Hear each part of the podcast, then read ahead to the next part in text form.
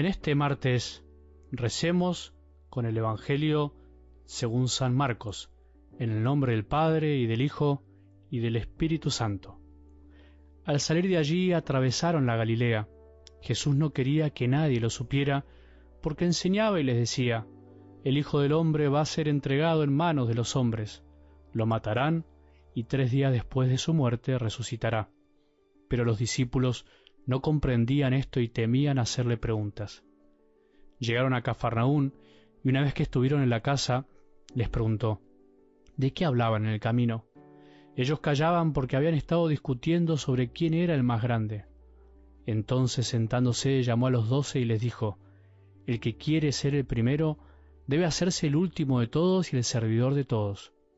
Después, tomando un niño, lo puso en medio de ellos, y abrazándolo les dijo, El que recibe a uno de estos pequeños en mi nombre, me recibe a mí, y el que me recibe, no es a mí al que recibe, sino a aquel que me ha enviado.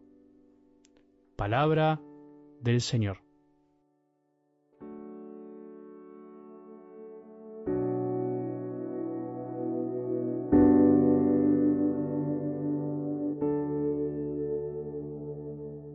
La invitación de Jesús a amar a los enemigos suena bastante dura e imposible de cumplir.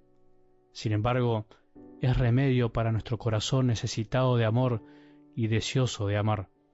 Sería muy pobre una interpretación del texto que escuchamos el domingo desde un aspecto únicamente moralista, o sea, como un mandato más que cumplir para que seamos más buenos. Eso no alcanza, de hecho, remontándonos al comienzo del Sermón de la Montaña, no debemos olvidar que Jesús no vino a abolir la ley, sino, como dijo él, a darle cumplimiento, a ayudarnos a comprenderla y a vivirla, a darle plenitud, para experimentar en el corazón justamente la plenitud del amor que nos propone Dios Padre. La ley solo nos marca el camino, pero no nos da la fuerza para caminar. Por lo tanto, quedarnos con el simple amen a sus enemigos no nos basta, por supuesto, para poder lograrlo. Hay que ir más profundo, y eso te propongo, preguntarnos y preguntarte, ¿por qué Jesús nos pide tanto? ¿Por qué Dios Padre le pidió a su Hijo que nos diga esas palabras y que finalmente las viva? Pensemos por unos instantes, si Jesús no nos pide imposibles, ¿por qué parecen tan imposibles estas invitaciones de nuestro Maestro? Creo yo que en parte porque no las terminamos de comprender. Nada de lo que nos pide el Señor es ajeno a nuestra esencia, es contrario a nuestra naturaleza.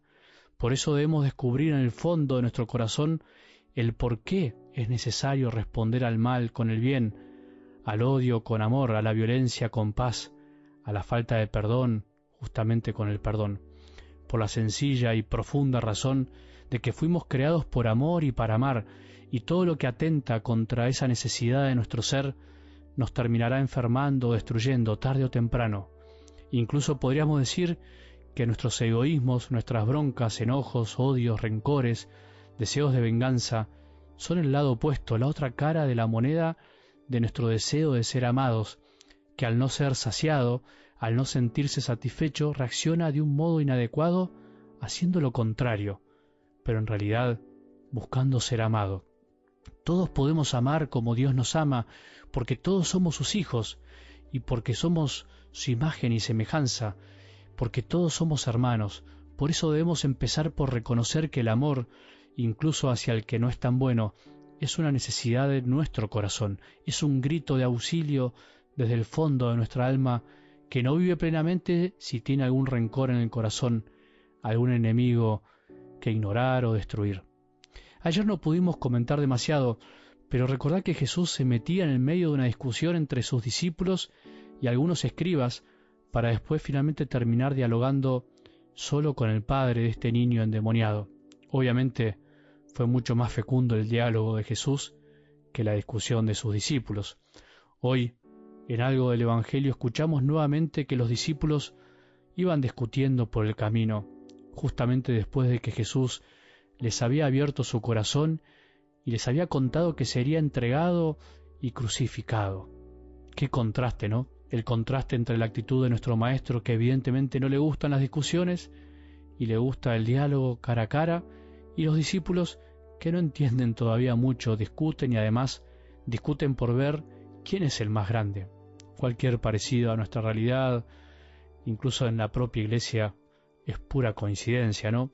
Esto no solo pasa en el mundo, como digo, en los trabajos, en los colegios, en las universidades, en las familias, pasa también en la comunidad que Jesús formó.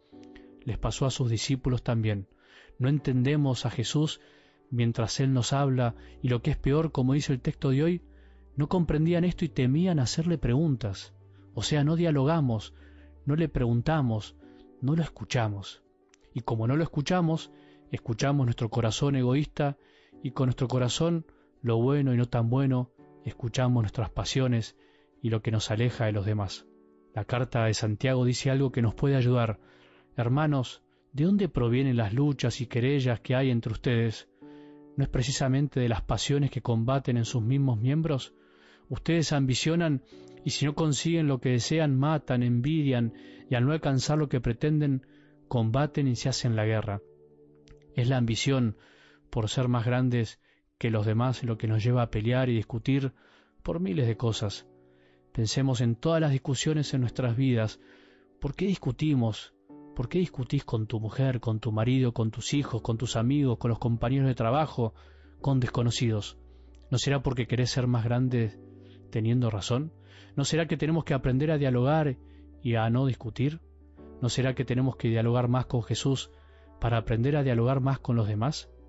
Lo que está claro es que al maestro no le gusta discutir y no le gusta que discutamos. Le gusta mucho más escucharnos o bien hacernos sentar y decirnos, el que quiera ser el primero debe hacerse el último de todos y el servidor de todos. El que quiera ser grande tiene que aprender de mí, tiene que aprender a amar. Que tengamos un buen día y que la bendición de Dios, que es Padre misericordioso, Hijo y Espíritu Santo, descienda sobre nuestros corazones y permanezca para siempre.